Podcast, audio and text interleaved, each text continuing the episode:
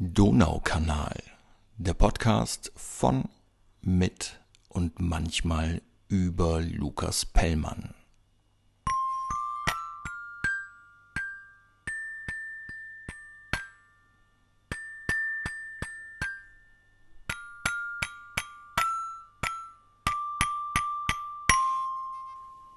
Ja, ja, da schwimmen sie dahin, die Entlein auf dem Donaukanal. Herzlich willkommen zur ersten Ausgabe meines Podcasts und äh, hallo aus meinem wirklich ausgesprochen professionellen Studio, das ich mir hier in der Küche aufgebaut habe. Das äh, Mikrofon steht auf einem umgedrehten Blumenkübel, darauf noch zwei Puzzles. Man merkt, wir sind in Corona-Zeiten, da gibt es im Hause Pellmann nämlich auch Puzzles. Eines zeigt die äh, Hamburger Landungsbrücken, ein anderes ist ein eher künstlerisches Motiv, äh, das nicht ich mir ausgesucht habe. Ähm, darauf steht das Mikrofon auf diesen äh, drei Dingen und äh, rechts neben mir steht ein Tower, den ich gebaut habe, äh, zusammengesetzt aus einer äh, ziemlich großen Kiste, die mittlerweile leer ist, wo früher mal Windeln drin waren. Waren, nicht wahr? Äh, darunter eine Schachtel von Lego, wo das Friends-Set drin war und äh, auf allem ein Holzbrett, auf dem wiederum der Computer steht, äh, auf dem ich gerade die Tonspur verfolgen kann, die ich hier gerade einlese. Die erste Ausgabe von äh, Donaukanal hätte eigentlich schon vor zwei Wochen stattfinden sollen, beziehungsweise äh, on air gehen sollen. Doch da kam mir der Weisheitszahn rechts oben dazwischen, der mich eine Woche ziemlich beschäftigt hat, bevor ich mich dann endlich getraut habe, zum Zahnarzt zu gehen. Und der gute Mann hat mich dann befreit äh, von dem Ding war dann so begeistert von äh, dem Aussehen dieses Weisheitszahns beziehungsweise der Wurzel, äh, dass er mir den Zahn, während ich noch im, im Sessel gesessen bin, im Zahnarztsessel, äh, und noch äh, ganz andere Probleme hatte, äh, hat er mir diesen Zahn vor die Nase gehalten und hat mir begeistert geschildert, was daran so besonders ist. Äh, und äh, hat mich dann gefragt, ob ich diesen Zahn mitnehmen soll. Und da konnte ich natürlich nicht sagen nein, wenn er vorher so begeistert war von diesem Zahn äh, und habe einfach ja ja gesagt, äh, woraufhin er mir dann diesen Zahn in so ein kleines durchsichtiges äh, Plastikkistel eingepackt hat. Und jetzt habe ich diesen Weisheitszahn hier zu Hause liegen, weiß nicht, was ich damit tun soll.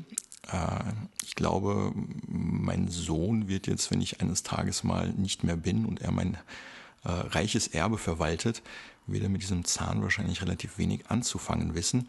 Also wenn ihr eine Idee habt, was man mit einem Weisheitszahn machen kann, äh, der sich schon nicht mehr im Mund befindet, dann äh, freue ich mich über kreativen Input. Ja, nachdem dieser Zahn dann draußen war, hat es dann eben auch noch ein paar Tage gedauert, bis ich mich wieder äh, so gefühlt habe, als äh, ob ich irgendwie äh, mehrere Worte hintereinander sprechen könnte, ohne äh, mit meinen typischen äh, Männerschmerz-Empfindungen, äh, auf die äh, ich halt so auf Schmerz reagiere, äh, ohne von denen zu sehr beeinträchtigt zu sein. Und äh, so haben wir jetzt heute, jetzt schon fast Mitte Mai. Aber ja, wie meine Oma in Mal im schönen Ruhrgebiet sagen würde, besser spät als nie. Ja, wer äh, Lukas Pellmann in den letzten Jahren so verfolgt hat, der wird äh, wahrscheinlich festgestellt haben, dass ich äh, Bücher schreibe, dass ich Krimis schreibe, äh, dass ich eher weniger mit Podcasts aufgefallen bin. Äh, warum es diesen Podcast jetzt gibt, hat einen einfachen Grund. Ähm, zum einen äh, gibt es einfach Dinge, die nicht in Bücher passen. Ähm, inhaltlich oder von ihrer Struktur her oder von ihrer Idee her äh, oder wo Lektorinnen und Lektoren die, die Hände über dem Kopf zusammenschlagen und sagen, oh, Pellmann, das, nee, das geht gar nicht. Äh, sie würden das wahrscheinlich eher auf österreichische Art und Weise sagen und nicht mit einem bundesdeutschen Akzent. Aber äh, ja, da gibt es irgendwie so einige Sachen, wo ich mir immer wieder mal gedacht habe, schade, dass man das irgendwie nicht unterbringen kann. Und äh, da wäre ein Podcast vielleicht eine ganz gute Idee, um das nachzuholen, beziehungsweise solche Sachen irgendwie unterzubringen.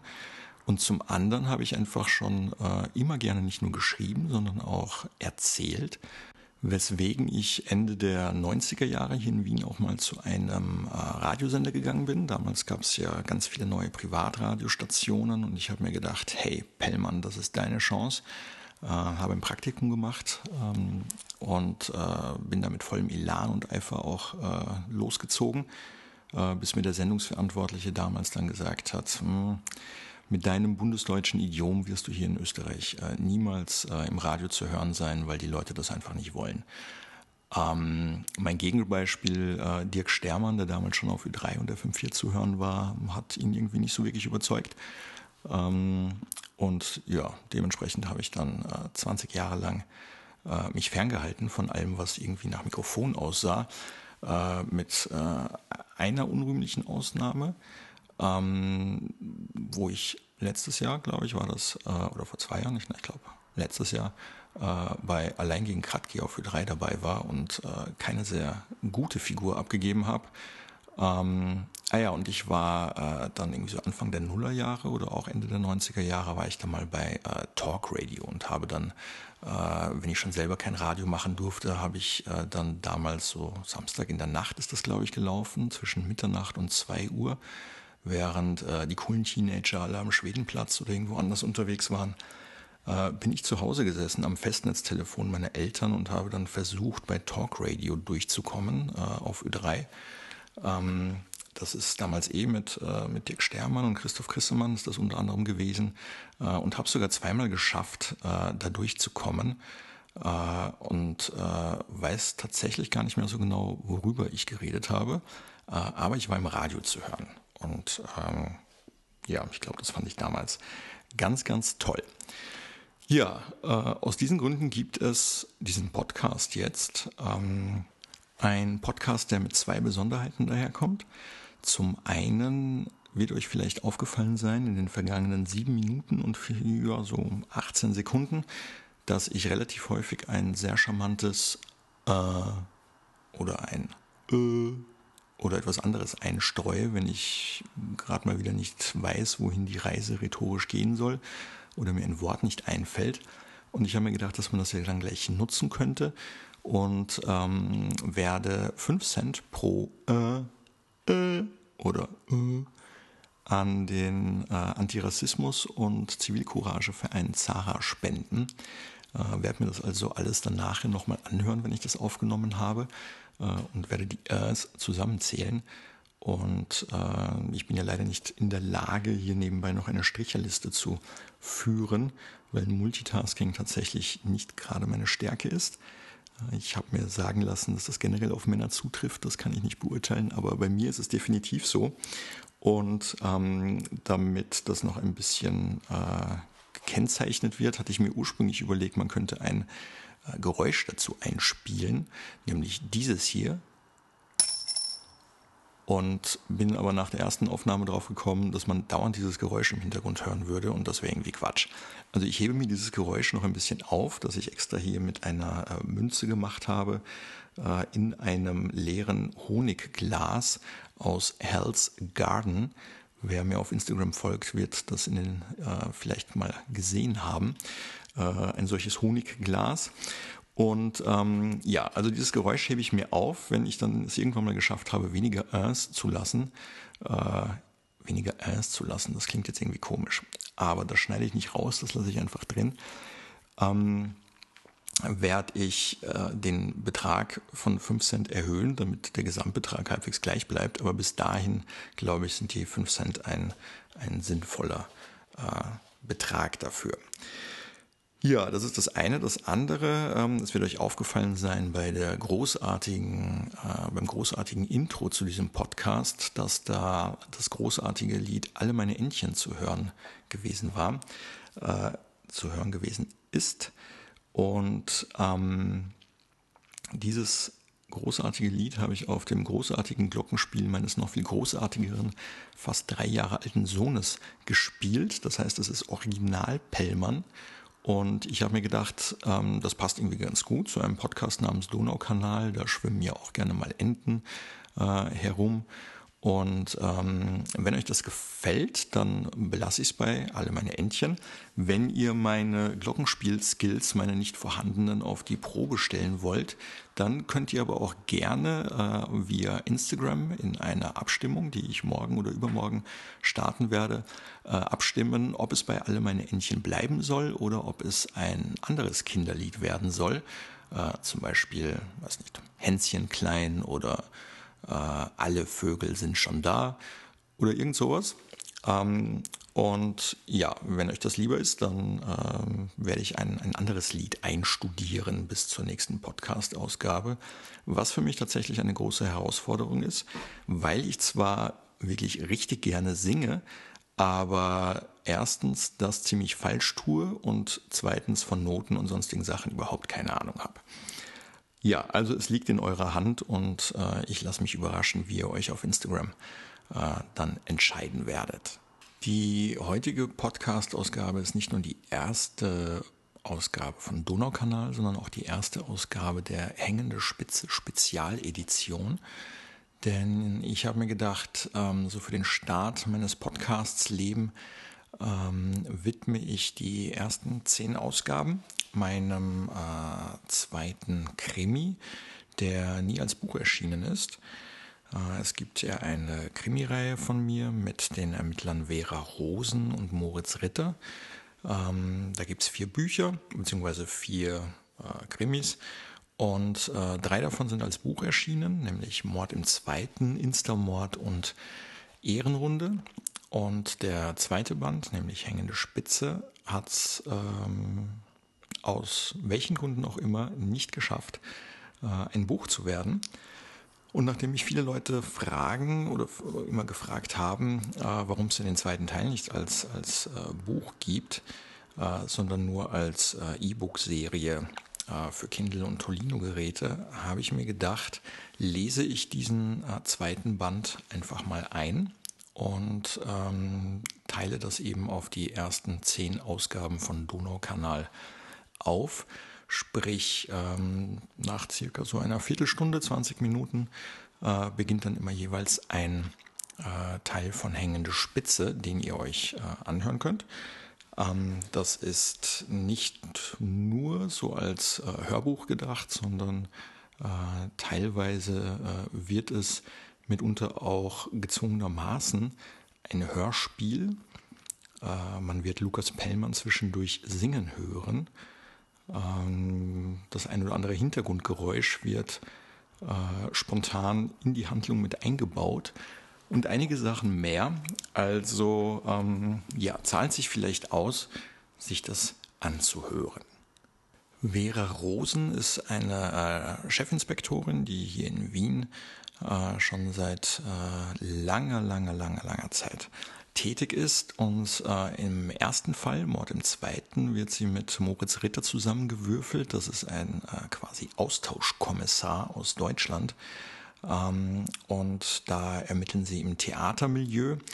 Äh, der ist 2015 erschienen und 2016 folgte dann äh, Hängende Spitze, weil äh, Moritz Ritter hat so gut in Wien gefallen, dass er beschlossen hat, er bleibt nicht nur als Austauschkommissar hier, sondern er äh, bleibt generell hier in Wien. Ähm, und nachdem er ein Polizist aus Deutschland ist, darf er sich sogar weiterhin Kommissar nennen, eine Bezeichnung, die in Österreich ja sonst für Polizisten nicht üblich ist. Ähm, Hängende Spitze ist ein Fußballkrimi, ähm, wo manche, mancher jetzt vielleicht sagt, oh mein Gott, nicht Fußball. Äh, zur Beruhigung all dieser Personen kann ich sagen, äh, Vera Rosen denkt genau dasselbe und geht deswegen mit ihrer sehr speziellen Art mit dem Fußballthema um. Ihr äh, Kollege Moritz Ritter ist da thematisch schon ein bisschen bewanderter, was ihm zugutekommt, unter anderem bei seinem Undercover-Einsatz, den er im Rahmen von Hängende Spitze absolvieren wird. Und als zusätzliches Goodie werde ich jeweils in der folgenden Podcast-Ausgabe eine kleine Gewinnfrage stellen, äh, die sich mit dem vorangegangenen Hängende Spitze Teil beschäftigen wird. Und äh, wer diese Gewinnfrage richtig beantwortet und äh, mir die Antwort via Instagram, E-Mail oder sonst wie zukommen lässt, die oder derjenige äh, bekommt von mir eine künstlerisch gestaltete äh, A6-Postkarte zugeschickt. Wer mir auf Instagram folgt, weiß, dass ich wirklich richtig gerne male, ungefähr genauso gut, wie ich falsch singe. Ähm, ich muss nämlich immer für meinen Sohn irgendwelche Malaufträge ausführen, momentan bevorzugt Wale und Autos und Delfine und sonstige Dinge. Und ähm, ich kann tatsächlich nicht malen, mache das aber eben genauso gern, wie ich schlecht singe. Und ähm, ja, wer von euch dann eines dieser Kunstwerke äh, in Händen halten will, die oder derjenige sollte dann äh, gut zuhören und bei der Gewinnfrage mitmachen, die ich dann in der nächsten äh, Ausgabe des Donaukanals stellen werde. Gut, ähm, genug gequatscht, jetzt wird gelesen. Mein Name ist Lukas Pellmann und die Geschichte, die geht so. Hängende Spitze. Ein Kriminalroman von Lukas Pellmann. Freitag, 13. Mai. Tag 1. Fußball ist ein infantiler Sport für Idioten. Davon war Chefinspektorin Vera Rosen zutiefst überzeugt. Die meisten ihrer Kolleginnen und Kollegen im Landeskriminalamt waren in diesen Tagen damit beschäftigt, Fußballsammelbilder zu tauschen und Tipps auf den kommenden Europameister abzugeben. Vera konnte mit all dem nichts anfangen. Sie war noch nie auf einem Fußballplatz gewesen und wäre Ivica Horvath, der Stürmerstar von RB Wien, an diesem Morgen nicht tot auf dem Vereinsgelände im Prater aufgefunden worden, hätte sich an Veras Fußballverweigerung wohl so schnell auch nichts geändert. Na, wieder eine anstrengende Nacht gehabt? fragte sie ihren Kollegen Moritz auf dem Wohnungsflur. Schrecklich, sagte Moritz und ließ die Tür zu seinem Zimmer hinter sich ins Schloss fallen. Ich weiß nicht, wie du das aushältst. Der Kommissar trug eine Boxershort und ein weißes T-Shirt. Die Haare von der unruhigen Nacht total zerzaust. Veras Golden Retriever kam zur Begrüßung angelaufen und schwanzelte um Moritz Beine herum. Lukas Fell fühlte sich ziemlich flauschig an. Aus dem Wohnzimmer cheepte Veras Vogel Djibouti fröhlich vor sich hin. Cheep, cheep, cheep. Seit Moritz im April nach Wien gezogen war, hatte er kaum eine Nacht durchgeschlafen. Zwar war er froh gewesen, dass er vorübergehend in einem leerstehenden Zimmer bei seiner Chefin unterkommen konnte, doch das direkt nebenan wohnende Pärchen bekam sich permanent in die Wolle. In einer Lautstärke, die den Kommissar jedes einzelne Wort des Streits verstehen ließ. Und auf jede unüberhörbare Auseinandersetzung folgte genauso unüberhörbarer Versöhnungsex. Watte lautet das Zauberwort, sagte Vera. Aber mit Watte in den Ohren höre ich den Wecker nicht. Alles eine Frage der Lautstärke des Weckers, erklärte die Chefinspektorin. Du solltest dich übrigens rasch anziehen. Wir müssen in die Rustenschacher Allee. Ein Toter auf einem Fußballplatz. Das passt für einen Fußballfan wie dich doch perfekt. Schön wär's. Ich muss doch heute zur Schießprüfung. Schon vergessen? Sonst darf ich hier keine Dienstwaffe tragen. Und wie sollte ich dich dann beschützen? Ach ja, das habe ich ganz vergessen. Dann bringe ich dich nachher auf den neuesten Stand, wenn wir uns im LKA sehen. Und aufpassen tut Luca auf mich, da braucht's keine Waffe. Luca bestätigte die Aussage seines Frauchens per Bellen. Die Chefinspektorin nahm ihren Hund an die Leine und verließ die Wohnung in der Vorgartenstraße. Dann musste sie halt alleine ran. Wo die Straßenbahnlinie 1 den Prater verließ, um kurz darauf den Donaukanal in Richtung dritter Bezirk zu überqueren, befand sich das Gelände des Fußballvereins RB Wien. Der Club war aus dem altehrwürdigen Wiener Athletikverein, dem WAV, hervorgegangen. Die Übernahme durch den steinreichen Bonbonfabrikanten Richard Strohsack hatte zwei Jahre zuvor für Aufregung in der Wiener Fußballszene gesorgt. Eine WAV-Faninitiative hatte lautstark gegen den Aufkauf des Vereins protestiert. Besonders die Umbenennung in RB Wien und die Änderung des Logos waren für die Fans des in der vierten Liga spielenden Vereins nur schwer verdaulich gewesen. Doch Richard Strohsack hatte große Pläne mit dem Club. Die verstaubte Tradition war da nur im Weg. Vera betrat das Vereinsgelände durch das offenstehende Einfahrtstor, nachdem sie Golden Retriever Luca in ihrem Büro in der nahen LKA-Dienststelle abgesetzt hatte. Im leichten Nieselregen achtete am Eingang ein uniformierter Kollege darauf, dass keine unbefugten Personen das Gelände betraten. Der Parkplatz, der sonst den Vereinsmitgliedern vorbehalten war, wimmelte an diesem Morgen nur so vor Einsatzfahrzeugen. Auch ein Leichenwagen stand bereits parat. Die Chefinspektorin bahnte sich ihren Weg zwischen den Autos hindurch zum Ort des Geschehens. Dort hing ein lebloser Körper an der Außenmauer der Geschäftsstelle. Es war ein junger Mann, schlank, kurze dunkle Haare, nackt. Seine Hände waren mit Handschellen an zwei Haken befestigt. Im lebenden Zustand hätte der Mann ohne Probleme seine Füße auf den Boden stellen können. Im leblosen Zustand hing sein nackter Körper dagegen wie ein nasser Sack in den Seilen. Ein bisschen erinnerte die Chefinspektorin die Szene an den ans Kreuz genagelten Jesus. Grüß euch, Burschen, was haben wir denn hier Schönes? Hallo Vera, sagte der dürre Schorsch, der gerade dabei war, Instrumente aus seinem Werkzeugkoffer herauszunehmen. Wo ist denn dein Bundesbiefke? Moritz ist beim Schießtraining. Du wirst mit mir Vorlieb nehmen müssen. Na gut, ausnahmsweise. Unser Neuzugang wurde wohl erschlagen sagte der Kriminaltechniker und deutete mit seiner rechten Hand auf eine klaffende Wunde am Kopf des an der Wand hängenden Opfers. Wissen wir schon, wer er ist? Fragte die Chefinspektorin. Der arme Kerl heißt Ivica Horvath, früher mal Stürmerstar bei Grün-Weiß, seit Jänner hat er für RB Wien gespielt. Dann hat er es hier im schönen Prater ja nicht lange genießen können. Nein, wobei ich an seiner Stelle das Pfarrstadion von Grün-Weiß draußen in Hütteldorf gegenüber RB Wien im Prater bevorzugt hätte. Wer spielt denn schon freiwillig für so einen Zuckerlclub? Zuckerlclub? fragte Vera. Wofür steht denn RB?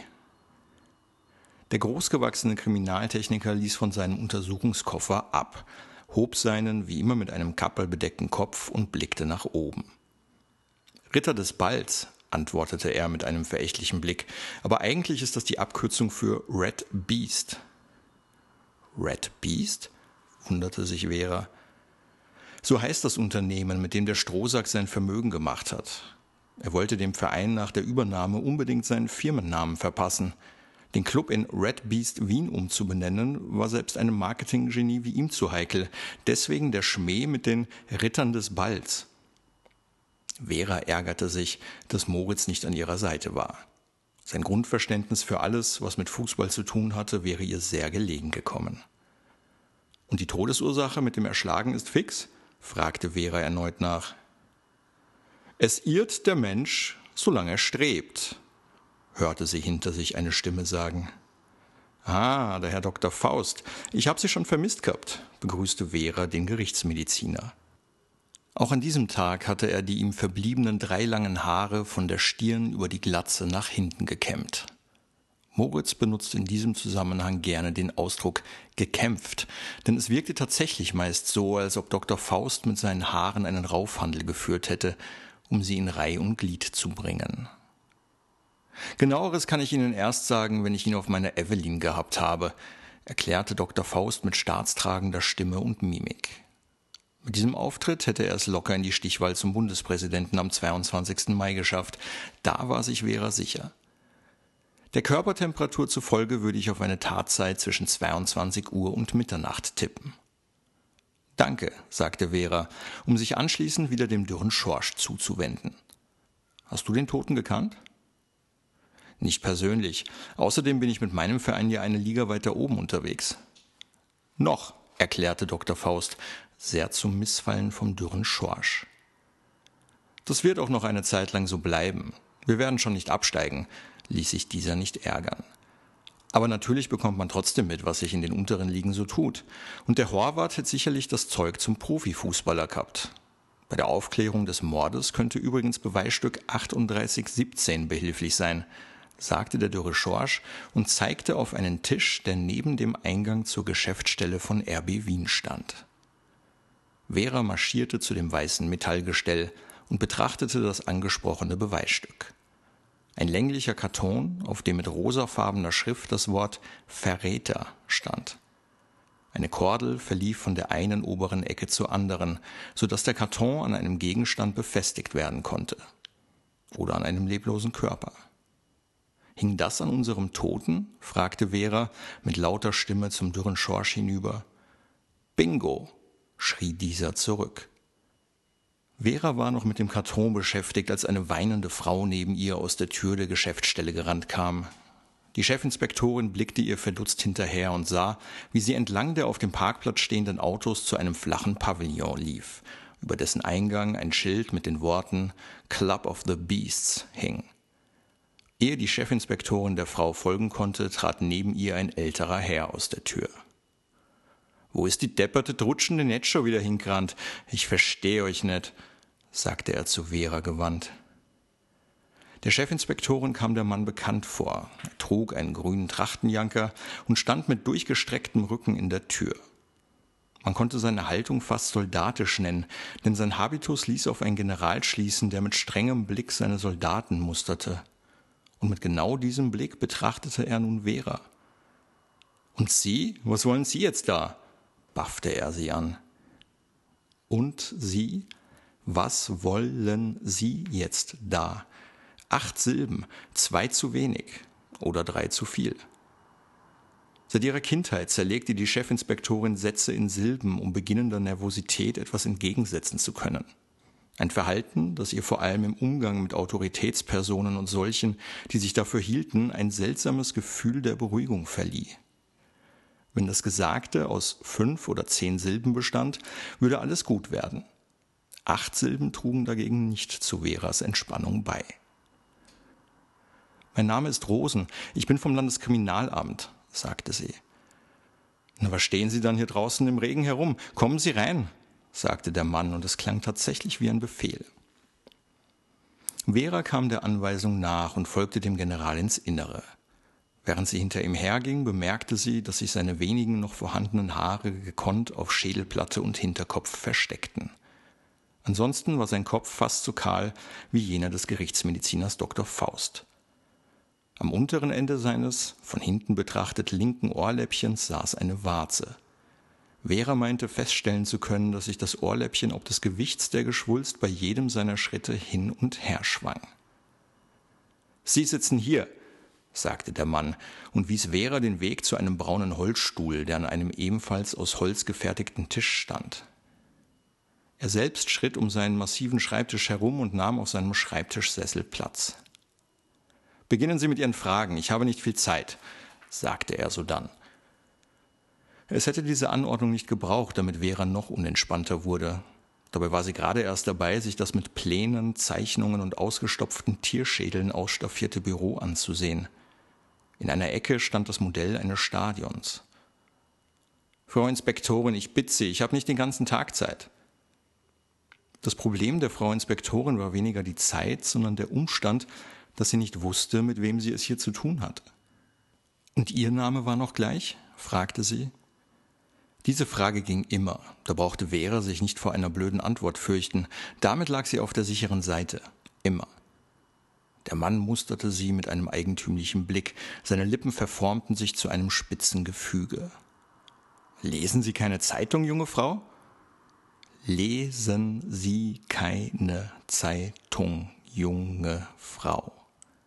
Vera streckte alle zehn Finger ihrer beiden Hände, die auf den Oberschenkeln ruhten, aus zehn Silben. Ein gutes Zeichen. In der Regel nicht, erklärte Vera, steht zu viel unnützes Zeug drin. Diese Einstellung sollten Sie vielleicht überdenken, denn dann wüssten Sie, wer ich bin. Mein Name ist Richard Strohsack, ich bin der Boss, mir gehört hier alles. Als er diesen Satz sagte, hob der Boss sein Kinn generalsmäßig leicht nach oben. Natürlich, jetzt ergaben Name und Gesicht auch in Veras Kopf wieder eine Einheit. Dann kennen Sie wahrscheinlich den Toten? Ja, selbstverständlich. Das ist der Iwica, ein guter Bursche.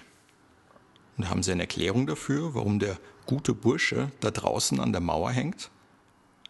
Eine Erklärung habe ich nicht. Vera wartete auf das Aber. Aber ich könnte mir durchaus vorstellen, wer den armen Burschen dort hingehängt haben könnte. Und zwar? fragte Vera interessiert. Fragen Sie doch mal bei Grün-Weiß Wien nach. Der Iwica ist im Winter zu uns gewechselt. Mit seinen Toren hätte er uns zum Titel des Tagblatt-Pokals geschossen. Was für ein Pokal? erkundigte sich Vera nun etwas weniger interessiert. Der Tagblatt-Pokal ist das Amateurfußballturnier in Wien schlechthin. Mein Verein ist klarer Favorit auf den Gewinn des Turniers. Und was meinen Sie, wer ein Interesse daran gehabt haben könnte, unseren Sieg zu verhindern? Grün-Weiß Wien? Sie kombinieren gut, das gefällt mir, sagte Strohsack, der während des gesamten Gesprächs mit weiterhin perfekt ausgerichtetem geraden Rücken in seinem Sessel saß. Und Sie meinen ernsthaft, jemand von Grün-Weiß Wien wollte durch den Mord an Ivica Horvath Ihren Verein vom Gewinn des Turniers abhalten? Vera konnte sich beim besten Willen nicht vorstellen, dass ein Fußballspiel Auslöser für einen Mord sein sollte. Sie wusste nicht, dass es infolge eines Fußballspiels zwischen Honduras und El Salvador im Jahr 1969 sogar zu einem Krieg gekommen war. Ja, selbstverständlich. Oder wie erklären Sie sich das Schild, das er um den Hals getragen hat? Aber als toter Stürmer nutzt er seinem alten Verein doch auch nichts. Wissen Sie, in den drei Jahren, in denen ich mich nun bei RB Wien engagiere, habe ich eines gelernt. Diese Leute, diese sogenannten Fans von in der Versenkung verschwundenen Traditionsvereinen wie Grün-Weiß, die denken nicht logisch. Die glauben, sie haben den Fußball erfunden und sind die einzigen, die darüber entscheiden dürfen, was Fußball ist und was nicht. Aber ich sage Ihnen etwas. Vera wartete auf die Fortsetzung und wünschte sich insgeheim einmal mehr Moritz an ihrer Seite, der mit all diesem Fußballkauderwelsch wesentlich mehr anfangen hätte können, als sie es vermochte. In 400 Jahren ist der einzige Unterschied zwischen RB Wien und den anderen Vereinen, dass es Clubs wie Grün-Weiß Wien 500 Jahre gibt und uns eben erst 400. Auf dem Weg nach draußen überlegte Vera, ob es Fußball in 400 Jahren überhaupt noch geben und ob sich jemand dann noch für RB Wien oder Grün-Weiß Wien interessieren würde. Für sie war nur eines klar, ihr Interesse hielt sich schon im Jahr 2016 in sehr engen Grenzen. Daran hatte auch die erstmalige sportliche Qualifikation der österreichischen Nationalmannschaft für die Europameisterschaft im Juni nichts ändern können. Vera ließ den dürren Schorsch und Dr. Faust mit ihren Assistenten ihre Arbeit machen und steuerte jenen Pavillon an, in dem zuvor die kurzhaarige Frau verschwunden war, nachdem sie weinend aus den Räumlichkeiten des Generals gelaufen gekommen war. Der Club of the Beasts bestand aus einem einfach gestalteten Raum. Neben der Eingangstür begann der Tresen einer Bar. Hinter dieser stand eine dürftig blondierte, ältere Frau, die Vera nun genau musterte. Rosafarbene Plastiktische mit ebensolchen Sesseln bildeten das nicht sehr einladende Arrangement des Gastraumes. Vera kam sich vor wie in einer billigen Kopie einer Filiale der Konditoreikette Aida. An einem der Tische saß die immer noch schluchzende junge Frau. Ihre Hände umfassten einen rosafarbenen Becher mit warmem Kakao.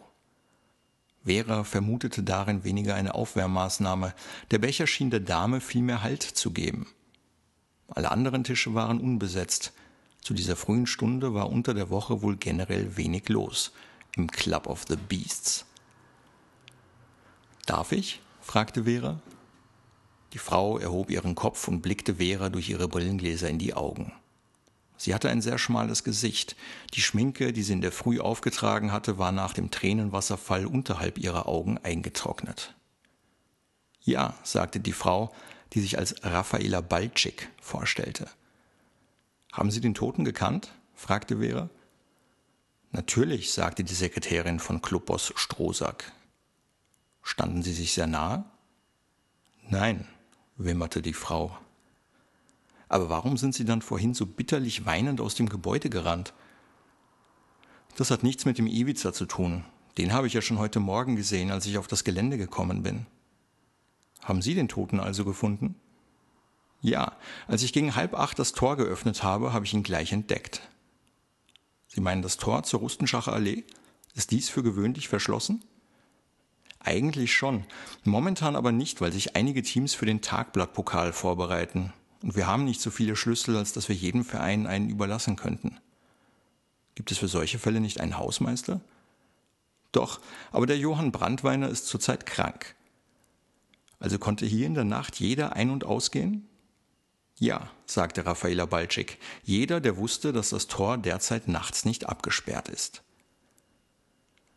Vera wäre es wesentlich lieber gewesen, wenn man den Täterkreis durch ein funktionierendes Zutrittssystem hätte einengen können. Aber so hätte buchstäblich jeder Ivica Horvath auf dem Gelände von RB Wien an die Wand ketten können. Und warum sind Sie nun vorhin weinend aus dem Vereinsheim gelaufen? fragte Vera nach dem Grund der Entrüstung. Ach, wissen Sie, der Herr Strohser kann manchmal schon sehr garstig sein. Er meint es oft nicht böse, aber seine Worte verletzen halt schon sehr. Was ist denn Schlimmes passiert? Ich habe mal wieder vergessen, ihm die zwei Stück Würfelzucker auf einem separaten Teller zum Kaffee zu reichen, antwortete Balczyk. Vera schaute sie ungläubig an und wartete darauf, dass sie vielleicht die im Gesicht sitzenden schmalen Mundwinkel verziehen und dadurch einen Witz kenntlich machen wollte. Doch es geschah nichts dergleichen. Er hat mir schon so oft gesagt, dass er es hasst, wenn der Zucker auf der Kaffeeuntertasse liegt, aber ich depperte Kuh vergesst das immer wieder, sagte Raffaela Balczyk stattdessen. Vera Rosen wäre wohl die letzte gewesen, die sich getraut hätte, Richard Strohsack rhetorisch die Stirn zu bieten. Seiner Sekretärin nun Vorhaltungen über ihre unterwürfige Art zu machen, erschien ihr daher etwas unangebracht. Wundern musste sie sich allerdings sehr wohl über den seltsamen Anlass für den Tränenausbruch. Raffaela Balczyk schlich wieder zu ihrem Arbeitsplatz. Und seit wann sind Sie heute schon hier? fragte Vera, die nachlässig blondierte Bardame. Wir sperren jeden Tag um acht Uhr auf, schallte die Antwort von der Bar zurück. So früh? So früh. Gibt's da überhaupt schon Kundschaft? Natürlich, Sie sind doch der beste Beweis. Ich sitze nur wegen des Toten da. Sie werden ja wohl hoffentlich nicht jeden Tag eine Leiche hier auf dem Gelände haben. Leichen haben wir hier öfter, sagte die Frau. Vera meinte, sich verhört zu haben. Aber meistens schaffe ich es, sie mit einem Kaffee oder einem Reparaturseital wieder aufzuwecken. Bei dem dort draußen haben sie das wohl nicht geschafft, stellte Vera nüchtern fest. Hab's erst gar nicht versucht, wär schad um das Otterkringer gewesen. Kennen Sie den Herrn? Den Toten? Na sicher, das ist der Horvath Iwica. Hat seit dem Winter hier gespielt und eine Menge Tore geschossen. Unser bester Mann. Der Chef hat große Stücke auf ihn gehalten, als er ihn im Winter von Grün-Weiß geholt hat. Und wie ist er hier bei den Leuten angekommen? Na wie wohl. Wenn ein Stürmer seinen Job macht, also Tore scheißt, sind ja schnell alle begeistert. Er hat was? fragte Vera nach. Sie war wahrlich keine Fußballspezialistin, aber dass jemand Tore scheißt, klang für sie eher nach Druckfehlern einem Fußballkrimi als nach einem einschlägigen Fachbegriff. Er hat Tore geschissen wie die Hasen auf der Wiese, die Bämmeln scheißen, ist ein Zitat vom Herrn Strohsack. Also war er hier beliebt, vergewisserte sich Vera. Na und wie? Dafür haben ihn seine alten Haberer von Grün-Weiß gehasst, seit damals der Wechsel zu RB Wien bekannt geworden ist. So sehr gehasst, dass man ihn an eine Wand kettet und erschlägt? Sie haben nicht viel Ahnung von Fußball, oder? Na ja, sagte Vera kleinlaut, einen Hans Kankel kenne ich natürlich schon. Da haben Sie mir etwas voraus. Einen Fußballer mit diesem Namen kenne ich nämlich nicht, sagte die Bardame und lächelte, wohl zum ersten Mal an diesem Morgen. Fußball ist wie Krieg. Sind Sie für jemanden, sind Sie automatisch gegen alle anderen.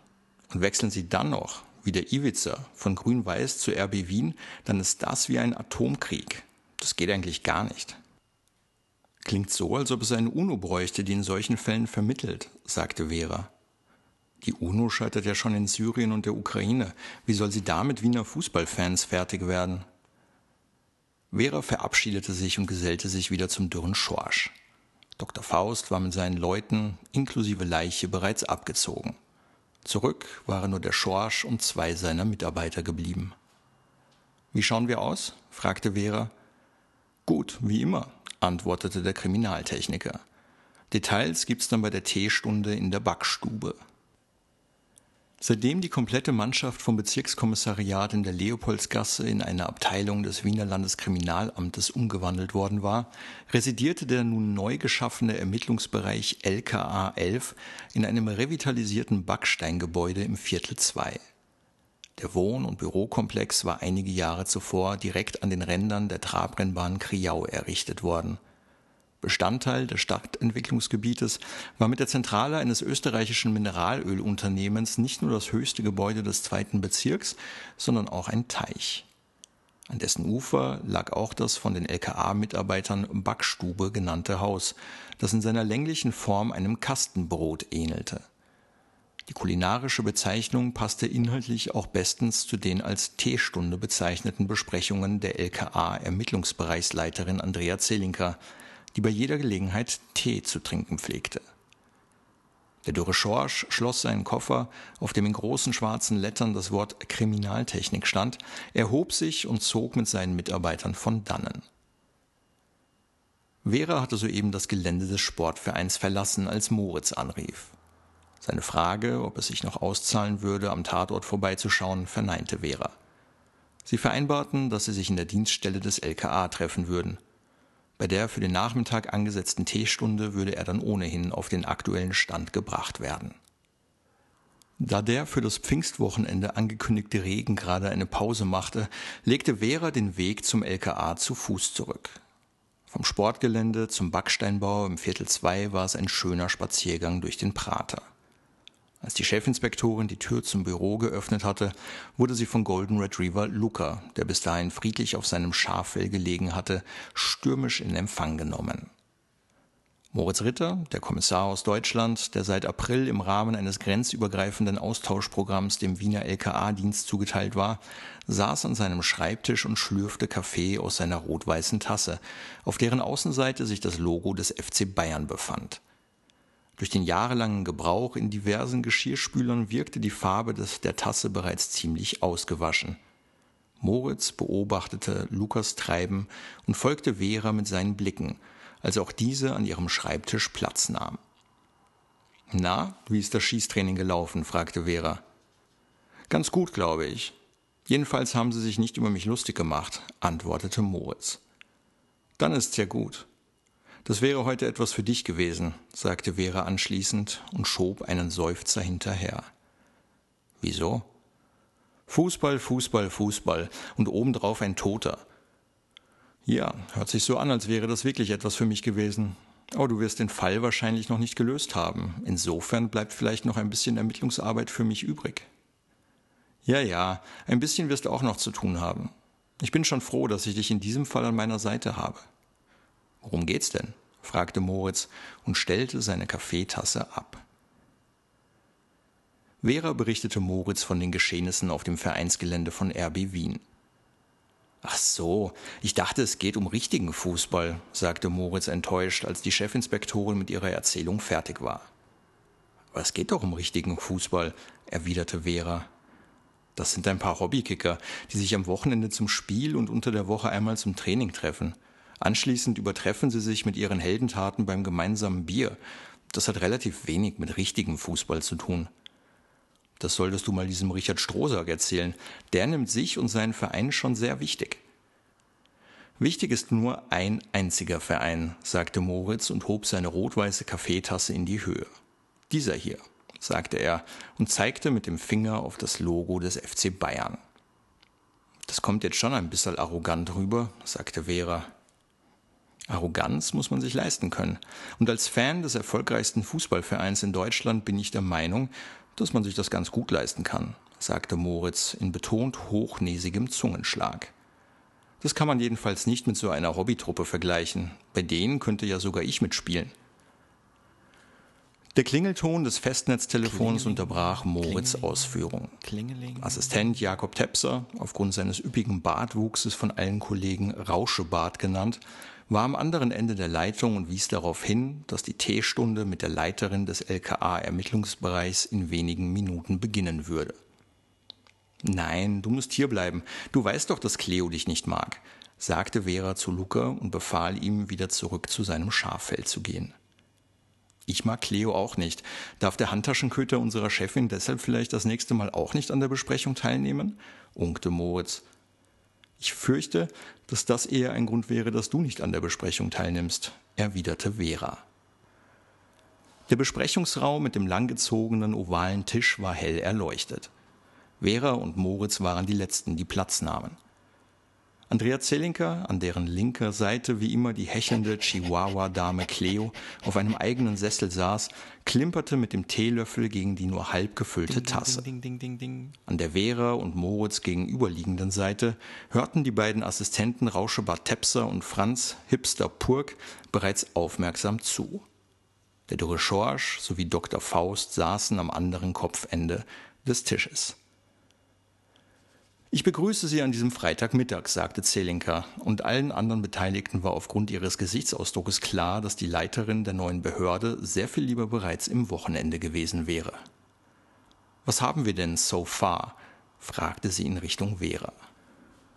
Zelinka hatte es sich in den letzten Wochen angewöhnt, immer wieder englische Ausdrücke in ihre Sprache einzuweben – Sie hatte zum vergangenen Weihnachtsfest die erste Staffel der US-Serie CSI geschenkt bekommen und meinte seither, englische Ausdrücke würden ihrem Ansehen einen professionellen Touch verleihen. Abgesehen davon, dass die meisten Kollegen davon eher genervt waren, fragte sich Moritz, welche Person in diesem Universum Andrea Zellinker überhaupt so nahe stand, dass sie ihr etwas zu Weihnachten geschenkt hatte. Wir haben einen toten Fußballspieler, der seit einem halben Jahr für einen viertklassigen Verein namens RB Wien gespielt hat, sagte Vera und hielt ein Foto mit dem leblosen Gesicht des Mordopfers in die Höhe. Ivica Horvath ist 21 Jahre alt, ledig. Vor seinem Engagement bei RB Wien hat er für Vera unterbrach kurz und sah in ihren Notizen nach. Davor hat er für Grün-Weiß Wien gespielt. Es hat wohl einiges an Aufregung um diesen Wechsel gegeben. Gefunden wurde er, an eine Wand gekettet am Vereinsgelände von RB Wien. Seine Hände waren mit Handschellen an zwei in der Wand befindlichen Haken fixiert worden. Er war nackt und trug ein Schild aus Karton um den Hals, auf dem das Wort Verräter stand. Todesursache wurde sie von Zelinka unterbrochen. Nun, sagte Dr. Faust und räusperte sich. Die Zeiten der Vergangenheit sind uns zwar generell ein Buch mit sieben Siegeln, aber höchstwahrscheinlich wurde er mit einem Ziegelstein aus der naheliegenden Umrandung des Blumenbeets erschlagen. Wissen tun wir das natürlich noch nicht zu 100 Prozent, fiel ihm nun der dürre Schorsch ins Wort, aber in der Umrandung fehlt ein Stein. Die Art der Wunde würde jedenfalls gut zu einem solchen Stein passen, sagte nun wieder Dr. Faust. Können wir einen Todeszeitpunkt benennen? fragte Zelinka. Wahrscheinlich zwischen 22 Uhr und Mitternacht, antwortete Dr. Faust. Vera setzte mit ihrer Erzählung fort, berichtete von den Gesprächen mit Richard Strohsack und Raffaela Balczyk sowie von der Aussage, dass der Wechsel von Ivica Horvath zu RB Wien im vergangenen Winter für viel Hass auf Seiten von Grün-Weiß Wien gesorgt hatte – das ist dasselbe, als wenn der Werner Feimann plötzlich von der SPÖ zur FPÖ wechseln würde, versuchte es Rauschebart Tepser mit einem leicht hinkenden Vergleich aus der österreichischen Innenpolitik. Mit dem Unterschied, dass den Feimann keine andere Partei genommen hätte, sagte Hipster Franz. Genau, deshalb hat er ja auch das Handtuch geworfen und ist als Bundeskanzler zurückgetreten. Meine Herren, können wir uns dann bitte wieder auf den Fall konzentrieren? wurde Andrea Zelinka leicht umgehalten. Haben wir Verdächtige? Fragte Zelinka nach und streichelte währenddessen die immer unruhiger werdende Cleo. Keine Verdächtigen zum jetzigen Zeitpunkt, erklärte Vera. Gut oder auch nicht gut. Landespolizeivizepräsident Daniel Foki wird wohl nicht so erfreut darüber sein, aber ich werde euch schon den Rücken frei halten, sagte Zelinka. Jedem im Raum war bewusst, dass es sich dabei mehr um eine Drohung als um ein Versprechen gehandelt hatte. Dann kümmert ihr euch bitte um die Leute von Grün-Weiß Wien, sagte Zelinka zu Vera und Moritz. Am Montag will ich dazu die ersten Ergebnisse haben. Und wenn es weiter nichts gibt, danke ich euch für den Support und beende die Besprechung. Ich habe jetzt noch einen Termin und muss leider schon los. Lediglich Cleo schien die Worte ihres Frauchens wohlwollend aufgenommen zu haben. Ach ja, und bitte setzt einen Aufruf an die Bevölkerung über unseren Presseverteiler und die sozialen Medien ab. Vielleicht hat ja ein zufällig vorbeikommender Passant Donnerstagabend etwas Verdächtiges bemerkt oder kann auf andere Art und Weise zur Aufklärung des Falls beitragen, sagte Andrea Zillinker, noch ehe sie den Besprechungsraum verlassen hatte. Vera delegierte diese Aufgabe an Rauschebad Tepser. Vera und Moritz schnappten sich einen Dienstwagen aus der Tiefgarage und machten sich auf den Weg in Richtung Pfarrstadion. Die Heimstätte von Grün-Weiß Wien lag im Westen der österreichischen Hauptstadt. Der Verein wurde Ende des 19. Jahrhunderts im 15. Bezirk gegründet, las Moritz während der Fahrt aus einer Online-Enzyklopädie vor. Seine erfolgreichste Zeit erlebte Grün-Weiß Wien in den 1970ern, als der Club sogar mal in der Nationalliga spielte.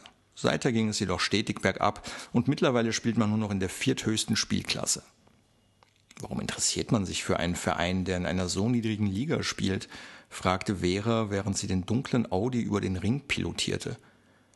Warum blinkst du? fragte Moritz, anstatt seiner Chefin eine Antwort zu geben. Wir müssen doch erst bei der Oper abbiegen. Man kann nie früh genug anfangen zu blinken, erklärte Vera. Also, wieso schaut man sich die Spiele von so einem Verein an? Spiele mit diesem Alaba sind doch sicher interessanter. So wie du den Namen von David Alaba aussprichst, könnte man meinen, dass du noch nie eine Fernsehübertragung mit ihm gesehen hast. Vera reagierte nicht auf Moritz Bemerkung und konzentrierte sich auf die Autolenker in ihrer Umgebung, die sie mit ihrem Blinken zunehmend zu irritieren schien. Grün-Weiß Wien verfügt jedenfalls traditionell über einen großen Anhang. Der stammt noch aus den Zeiten, als sie sportlichen Erfolg hatten, fuhr Moritz mit seiner Erklärung fort. Aber warum schauen sich die Leute die Spiele heute noch an und gehen nicht lieber zu einem richtigen Verein ins Stadion? Weil du als Fan nicht einfach so den Verein wechseln kannst, sagte Moritz. Wieso kann man den nicht wechseln? Gibt es Reglements, die das verbieten? Für einen eingefleischten Fußballfan, der seit Mitte der 1980er Jahre sein Herz an einen Verein verloren und seither kaum ein Spiel verpasst hatte, waren Veras Fragen mitunter schwer nachzuvollziehen. Doch Moritz versuchte, möglichst ernsthaft zu antworten. Es gibt natürlich kein Reglement, das regelt, von welchem Verein du Fan sein darfst, aber das ist wie in einer jahrzehntelangen Ehe. Man bleibt zusammen, in guten wie in schlechten Zeiten. Und wenn man sich scheiden lässt, sucht man sich einen neuen Verein, sagte Vera, als sie auf Höhe der Staatsoper endlich vom Ring in Richtung Westausfahrt abgebogen war. Während sie am Naschmarkt entlang fuhren, immer dem Wienfluss entlang in Richtung Schönbrunn, versuchte Moritz seiner Chefin klarzumachen, dass es eher der Verein ist, der sich den Fan aussucht und nicht umgekehrt. Und dass richtige Fußballfans ihr Leben lang einem Verein treu bleiben, ein Gedankengang, der Vera nicht und nicht einzuleuchten schien. Aber wenn der Verein schlecht spielt und dauernd nur verliert, warum sieht man sich das dann noch an? Moritz war schon nahe am Verzweifeln, bis ihm auf Höhe von Schloss Schönbrunn ein rettender Einfall kam. Wenn es Luca schlecht geht, bist du doch auch für ihn da und holst dir nicht von irgendwo einen neuen Hund, oder? Mit diesem Vergleich konnte Vera nun etwas anfangen. Nach einer 25-minütigen Fahrt erreichten Vera und Moritz das Vereinsgelände von Grün-Weiß Wien in der Stockhammerngasse. Vera parkte den Dienstwagen gegenüber der Geschäftsstelle. Gemeinsam gingen die beiden LKA-Beamten zum Eingang des in grün und weiß gehaltenen zweistöckigen Gebäudes. Plötzlich klingelte Veras Handy. Oh nein, nicht die, kommentierte sie den auf dem Display aufscheinenden Namen der Anruferin. Andrea Zelinker. Rosen, meldete sich Vera akkurat, während Moritz auf der Türschwelle verharrte. Was? sagte sie nun mit aufbrausender Stimme. Das kann doch nicht dein Ernst sein. Moritz wunderte sich über die Reaktion seiner ansonsten sanftmütigen Chefin. Diese beendete das Telefonat abrupt und kramte in ihrer Tasche herum, zog anschließend den Autoschlüssel heraus und drückte diesen dem verdutzten Moritz in die Hand. Los, lauf sofort zurück zum Auto. Was? Moritz hatte nicht den Hauch einer Ahnung, was dieses Kommando sollte. Denk nicht lang nach, lauf gefälligst zurück zum Auto, sofort. Und dann? Nix und dann. Lauf zum Auto und warte auf mich, zischelte Vera ihrem Kollegen zu und wedelte mit ihrem Arm unentspannt in Richtung des Dienstwagens. Moritz verstand immer noch nicht, was das alles sollte. Aber zu Veras Beruhigung setzte er sich in Bewegung. Als er auf dem Beifahrersitz Platz genommen hatte, betrat Vera die Geschäftsstelle von Grün-Weiß Wien und ließ die Tür hinter sich ins Schloss fallen. Da sich in dem Gebäude kein Empfang samt dazugehöriger Empfangsperson befand, betrat Vera jenen Gang, der laut des grünen-weißen Schildes an der Tür die Mannschaftskabinen beherbergte. Die erste Tür zu ihrer Rechten stand offen. Das Interieur erinnerte sie an eine Umkleidekabine aus ihrer Schulzeit im Gymnasium in der Wasergasse – Mehrere Reihen von Garderobenbänken standen im Raum verteilt. In einer Ecke befand sich eine Massageliege, gegenüber begann ein weiß gekachelter Gang. Vera vermutete, dass sich dahinter die Waschräume befanden. Die komplette Garderobe war in den Farben grün und weiß gehalten. An jener Wand, in deren Ecke die Liege stand, verkündete ein Spruch Grün und Weiß sind unsere Farben, die Geschichte geschrieben haben. Das muss dann wohl die Kabine der Heimmannschaft sein, dachte sich Vera und schritt den Gang weiter bis zur nächsten Tür. Auch diese stand weit offen. Kann ich Ihnen behilflich sein? rief auf einmal eine Stimme vom Ende des Ganges. Ein bulliger Mann stand mit Wischmopp mitten im Flur. Die Unterarme waren über und über mit Tätowierungen verziert. Grün-weiß bis in den Tod stand auf seinem T-Shirt. Grüne Buchstaben auf weißem Grund. Sein Gesicht zierte ein sorgsam gepflegter Zwirbelbart. Ja, das können Sie wahrscheinlich, erwiderte Vera, die froh war, hier doch noch jemanden anzutreffen, auch wenn es sich dabei um einen grün-weißen Rowdy zu handeln schien. Wo finde ich denn hier jemanden, der das Sagen hat? Der Dionys, der Obmann, ist nicht da, aber der Trainer, Beppi Schedevi, hat sein Büro oben im ersten Stock, sagte der Mann. Vera bedankte sich für die Information, ging schnellen Schrittes entlang der beiden Garderoben zurück in den Eingangsbereich und gelangte schließlich über eine Stiege in die erste Etage des Gebäudes. Vorbei an der ersten Tür, hinter der sich laut eines Schildes das Vereinssekretariat verbarg, folgte eine zweite Tür. Josef Schedevi, Coach. Hier war Vera richtig. Nach zweimaligem Klopfen ertönte ein Herein und Vera öffnete die Tür stets in der Hoffnung, dass sich Moritz tatsächlich an ihre Anweisung halten und das Auto nicht verlassen würde. Was kann ich für Sie tun? sagte der hagere Mann mit dem schmalen Gesicht. Er erhob sich von seinem Schreibtischsessel und ging auf Vera zu.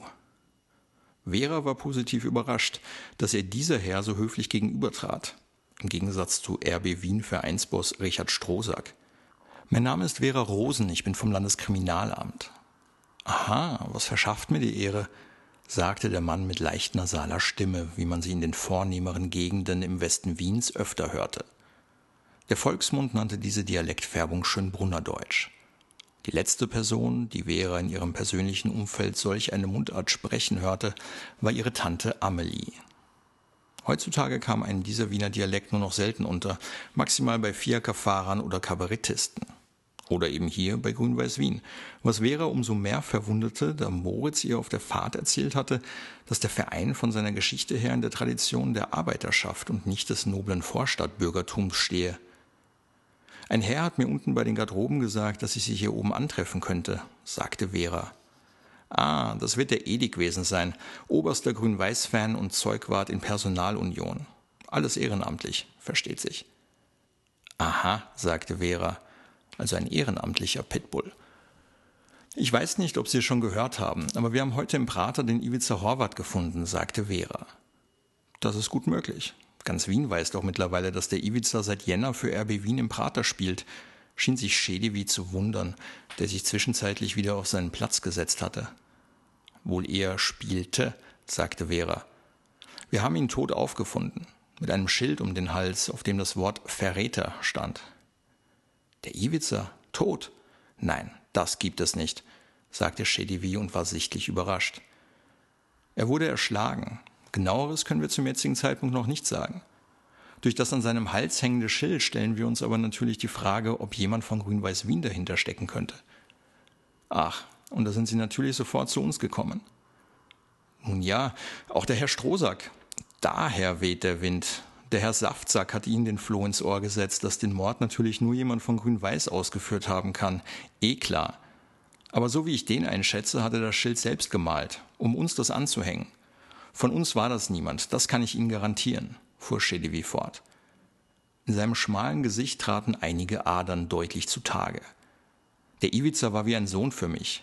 Er war wie ein Sohn für die ganze grün-weiße Familie. Sie wäre nicht der erste Vater, der seinen Sohn auf dem Gewissen hat. Schedewi hielt für einen kurzen Moment inne. Natürlich waren wir alle zutiefst geschockt, als der Iwica zu RB gewechselt ist, aber deswegen bringt man doch niemanden um. Wie soll ich das nur der Trixie beibringen? Wie schrecklich. Trixie? Meine Tochter ist, war mit dem Iwica zusammen. Und ihre Tochter heißt Trixie? Beatrix, ja, sagte Schedewi und nickte mit dem Kopf. Wann haben Sie denn den Iwica zuletzt gesehen? Am vergangenen Sonntag. Die beiden sind jedes Wochenende zum Mittagessen zu uns gekommen. Und was hat er am Sonntag für einen Eindruck auf sie gemacht? Er war wie immer. War nichts Besonderes? Hat er vielleicht erzählt, dass er mit jemandem Probleme hatte? Der Iwiza? Okay, sicher nicht. Der Iwiza hatte mit niemandem Probleme. Aber jemand hatte offensichtlich Probleme mit ihm, sonst wäre er jetzt nicht tot. Vielleicht war es ja ein Unfall oder ein Versehen? Das können wir ausschließen, sagte Vera. Sie haben vorhin gesagt, der Iwiza war für Sie wie ein Sohn. Wie haben Sie das gemeint? Ich habe den Iwiza kennengelernt, da war er vielleicht gerade vier Jahre alt. Seine Eltern sind Mitte der 90er wegen des Balkankriegs nach Österreich gekommen. Und damit er hier nicht auf depperte Gedanken kommt, haben sie ihn bei uns im Verein angemeldet. Und schon damals hat man gesehen, dass in ihm ein großes Talent schlummert. Wann war das? Na, wann wird das gewesen sein? Vielleicht Ende der 90er? Und seitdem war der Iwiza bei Ihnen im Verein? Ja, er war eines unserer sportlichen Aushängeschilder und hat meistens ein bis zwei Jahrgänge über seinen Altersgenossen mitgespielt, weil er einfach schon viel weiter war. Seine Schusskraft war enorm und sein Antritt erst grandios. Eine Freude, ihm zuzuschauen, wie er sich gegen seine Gegenspieler durchsetzen konnte. Und wie kam es dann zu dem Wechsel? Ach, der Saftsack hat ihm im Winter mit seinen Bonbon-Millionen den Kopf verdreht. Und natürlich steht RB als Aufsteiger in die Regionalliga sportlich besser da. Der Saftsack hat hochtrabende Pläne mit Bundesliga und Europacup. Da kann man so einen jungen Burschen schon mal zu einem Wechsel motivieren. Und es gab bei Ihnen im Verein niemanden, der mit dem Iwiza ob des Wechsels in Streit geriet? Es gab viele Mitspieler, die angefressen auf ihn waren und immer noch sind. Und die Fans waren auch nicht gerade happy. Aber wir Grün-Weißen sind Sportsmänner. Wir wollten ihm beim Tagblattpokal zeigen, dass er sich mit seinem Wechsel falsch entschieden hat. Verstehen Sie? Wir wollten ihn auf dem Fußballplatz schlagen, aber doch nicht umbringen. Also können Sie mir jetzt wahrscheinlich keinen Namen nennen, der auf den Ibiza vielleicht ein bisschen angefressener war als die anderen. Nein, für meine Burschen lege ich die Hand ins Feuer. Von denen war das niemand. Vera dachte wieder an Moritz. Wie gut wäre es, wenn sie mit ihm jemanden an ihrer Seite hätte, der sich im Fußball auskannte, der vielleicht die eine oder andere Frage gestellt hätte, auf die sie nicht gekommen wäre. Aber Moritz saß draußen im Auto, und das war laut Andrea Zellinker auch besser so. Hätte es um den Iwiza auch so einen Aufruhr gegeben, wenn er zu einem anderen Verein gewechselt wäre? fragte Vera schließlich, als ihre Gedanken wieder zu Pepi Schedewi zurückgekehrt waren. Es hätte immer Aufruhr gegeben. Der Iwiza ist ein Grün-Weißer.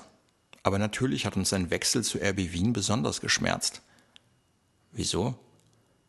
Sehen Sie, es gibt im Fußball solche und solche Vereine. Grün-Weiß Wien ist ein Traditionsclub, der großen Wert auf seine Geschichte und vor allem auf seine Mitglieder legt. Und dann gibt es Vereine wie RB Wien, die den Marketingabteilungen eines einzelnen Unternehmers entspringen und die uns das Leben dann schwer machen bis zu dem Zeitpunkt, an dem das Unternehmen oder der reiche Onkel die Lust an seinem Spielzeug verliert. Wie meinen Sie das? Die Fußballgeschichte hat immer wieder Unternehmer gesehen, die sich einen eigenen Verein gehalten haben, um Werbung für sich und ihr Unternehmen zu machen. In Österreich machen das sogar Politiker. Denken Sie nur mal an den FC Kärnten unter Jörg Haider. Der Rechtspopulist Jörg Haider sagte, wäre natürlich etwas, dass er sich aber neben einem Bundesland und einer Landesbank auch noch einen Fußballverein gegönnt hatte, das war ihr neu. Und genauso verhält es sich mit Saftsack und RB Wien. Er hat vor ein paar Jahren diesen kleinen Praterverein übernommen und jetzt träumt er von der Champions League, obwohl er es noch nicht mal in den Profifußball geschafft hat. Und was ist daran so schlimm? Er kann mit seinem Geld doch machen, was er für richtig hält. Da haben Sie grundsätzlich recht. Nur auf dem Weg dorthin zieht er nicht nur Sponsoren von anderen Vereinen ab, nein, er verdreht auch den Spielern von anderen Vereinen den Kopf. Da ist der Iwiza leider ein gutes Beispiel. Wir dagegen, sagte Chedivi und erhob sich nun von seinem Platz, um anschließend zum Fenster zu gehen. Wir haben dieses Gelände von einem Tennisplatzbetreiber kaufen müssen. Die Kredite stottern wir heute noch ab. Und wer hilft uns? Niemand. Der Bürgermeister ist Fan von einem anderen Verein. Da haben wir Pech. Und ohne Gönner ist man auf die Unterstützung seiner Mitglieder und Fans angewiesen. Wir können uns ja nicht mal einen Schneedienst leisten, der im Winter die Zuschauerränge freiräumt. Das machen die Fans. Genauso wie sie dem Verein bei der Errichtung der Gegentribüne geholfen haben. Einen ganzen Sommer lang haben hunderte Fans beim Bau mitgeholfen. Stellen Sie sich das mal vor. Und genau das macht den Unterschied zwischen einem Verein wie Grün-Weiß Wien und einem Marketingspielzeug wie RB Wien aus. Vera versuchte sich Fußballfans vorzustellen, die gemeinsam ein solches Bauprojekt verwirklichten. In ihrer Wahrnehmung solche Fans meistens gewaltbereit oder stark alkoholisiert waren, im Worst Case auch beides zusammen, tat sie sich mit einer geordneten und konstruktiven Vorstellung dieses Bauvorhabens sehr schwer. Wenn Sie übrigens schon auf der Suche nach einem Verdächtigen sind, sollten Sie sich mal den Seeler genauer anschauen. Wenn jemand ein Problem mit Ivizas Wechsel hatte, dann er. Wie kommen Sie darauf? Er hat seinen Stammplatz im Sturm von RB Wien an den Ivica verloren. Das bedeutet was ganz genau? fragte Vera, die Stammplätze bis dato im Wirtshaus verortet hatte. Das bedeutet, dass der Ivica meistens gespielt hat und der Seeler ihm nur von draußen hat zuschauen dürfen, erklärte Schedivi. Vera stellte sich Seelers Rolle auf der Bank recht gemütlich vor. Aber natürlich sah auch sie ein, dass ein Fußballer in der Regel lieber ein aktiver Teil der Mannschaft sein wollte. Kannst du vielleicht so freundlich sein und mir sagen, was das vorhin für eine Aktion war, mich einfach so ins Auto zurückzuschicken wie einen kleinen Jungen? Moritz hatte sich noch immer nicht beruhigt. Das seltsame Vorgehen Veras im Anschluss an den Anruf von Andrea Zellinker gab ihm nach wie vor Rätsel auf. Und er mochte es gar nicht, wenn ihm jemand auf eine solche Art Befehle erteilte. Sagt dir der Name Seeler etwas? fragte ihn Vera stattdessen. Bitte was? Was hat denn jetzt Uwe Seeler damit zu tun? Vera blickte Moritz irritiert an. Also sagt dir der Name etwas? Also langsam glaube ich, dass du mich hier verarscht. Was soll denn Uwe Seeler mit unserem Fall zu tun haben? Der Schedewi hat gemeint, dass wir uns mal mit diesem Seeler unterhalten sollten. Er hätte ein Motiv, weil ihm Ivica Horvath bei RB Wien den Stammplatz weggenommen haben soll. Für einen kurzen Augenblick vergaß Moritz seinen Groll über Veras Vorgehen und brach in herzhaftes Lachen aus. Uwe Seeler soll also dem Ivica Horvath auf dem Gewissen haben, weil er wegen ihm seinen Stammplatz verloren haben soll?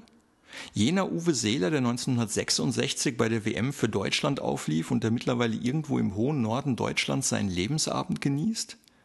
Vera, es wäre wirklich besser gewesen, wenn du mich mit reingenommen hättest. Die dir ja jeden Scheiß erzählen und du glaubst es auch noch. Vera verstand kein Wort. Sie war sich sicher, dass Peppi Schedewe den Namen Seeler benutzt hatte. Und schließlich war es bei dem Gespräch nicht um irgendeine Weltmeisterschaft in grauer Vorzeit gegangen, sondern um den Mord an Ivica Horvath. Kannst du mir jetzt vielleicht trotzdem mal sagen, was das vorhin sollte? Warum hast du mich ins Auto zurückgeschickt? Vera sammelte sich für einen kurzen Moment und versuchte den Ärger über die Uwe Seeler-Finte runterzuschlucken. Die Zelinker hat Landespolizei-Vizepräsident Foki über die Ermittlungen informiert. Foki hatte dann eine Idee, die es notwendig machte, dass du im Auto bleibst. Hä? Was soll das denn für eine Idee sein? Foki ist gut mit Richard Strohsack befreundet. Das überrascht mich nicht, kommentierte Moritz den Umstand, dass der hohe Polizeifunktionär mal wieder bestens vernetzt war. Und Foki hat mit Strohsack vereinbart, dass wir bei RB Wien einen Polizisten für verdeckte Ermittlungen einschleusen. Und was hat das mit mir zu tun? fragte Moritz seine Chefin. Diese antwortete ihm mit einem mitleidigen Blick. Und erst jetzt realisierte Moritz, was über seinen Kopf hinweg auf höchster Ebene beschlossen worden war. Oh nein, das ist nicht euer Ernst. Tut mir leid, sagte Vera. Ich halte das ja auch für eine Schnapsidee. Aber die hohen Herren haben das vereinbart und die Zelinke hat natürlich zu allem Ja und Amen gesagt. Und du offensichtlich auch, sagte Moritz. Was hätte ich denn machen sollen? Das war schon beschlossene Sache, noch bevor die Zelinka mich angerufen hat. Deswegen war es notwendig, dass dich bei Grün-Weiß Wien niemand als Polizisten neben mir sieht.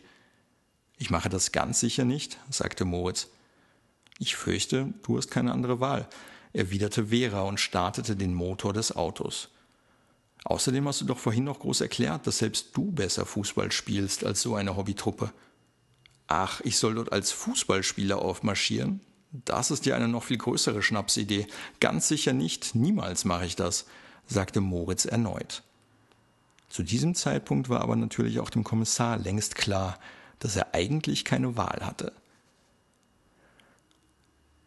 Der Unmut darüber, dass sie sich beim Namen Seeler offensichtlich einen Bären aufbinden hatte lassen, saß bei der Chefinspektorin tief. Doch anstatt deswegen den Kopf in den Sand zu stecken, wurde dadurch der Ehrgeiz der Polizistin geweckt. Sie erinnerte sich an die zahlreichen Momente in den vergangenen Wochen, an denen die Kolleginnen und Kollegen in der Backstube die Köpfe über Sammelbildchen zusammensteckten. Sie berieten sich und tauschten einzelne dieser Bilder. Wochenlang hatte es beim Mittagessen kein anderes Gesprächsthema gegeben.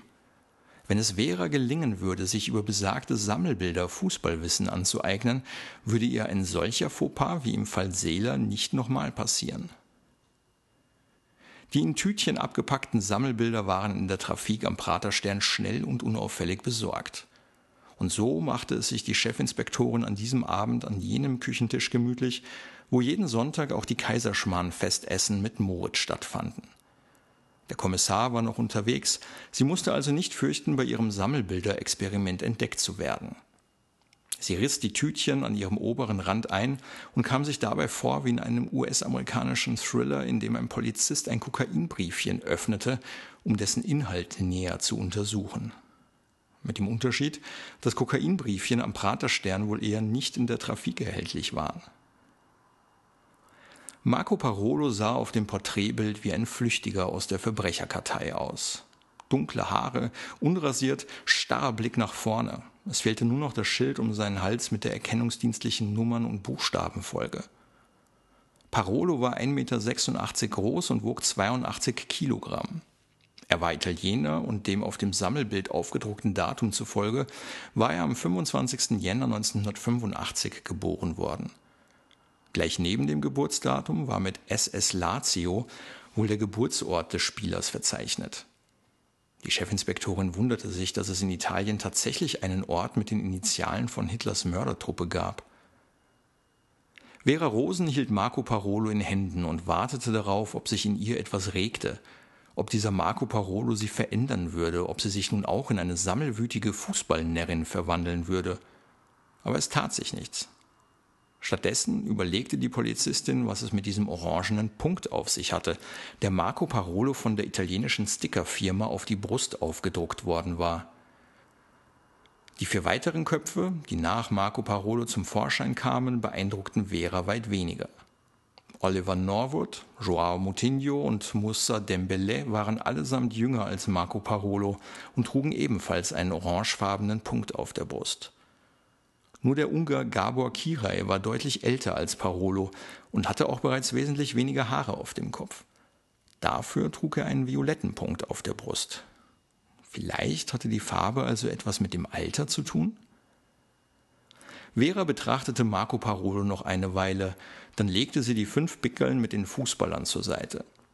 Vielleicht dauerte es einfach eine Weile, bis sich bei ihr ein ähnliches Suchtverhalten einstellen würde, wie es die Kolleginnen und Kollegen im Kommissariat bei ihren Tauschrunden an den Tag gelegt hatten.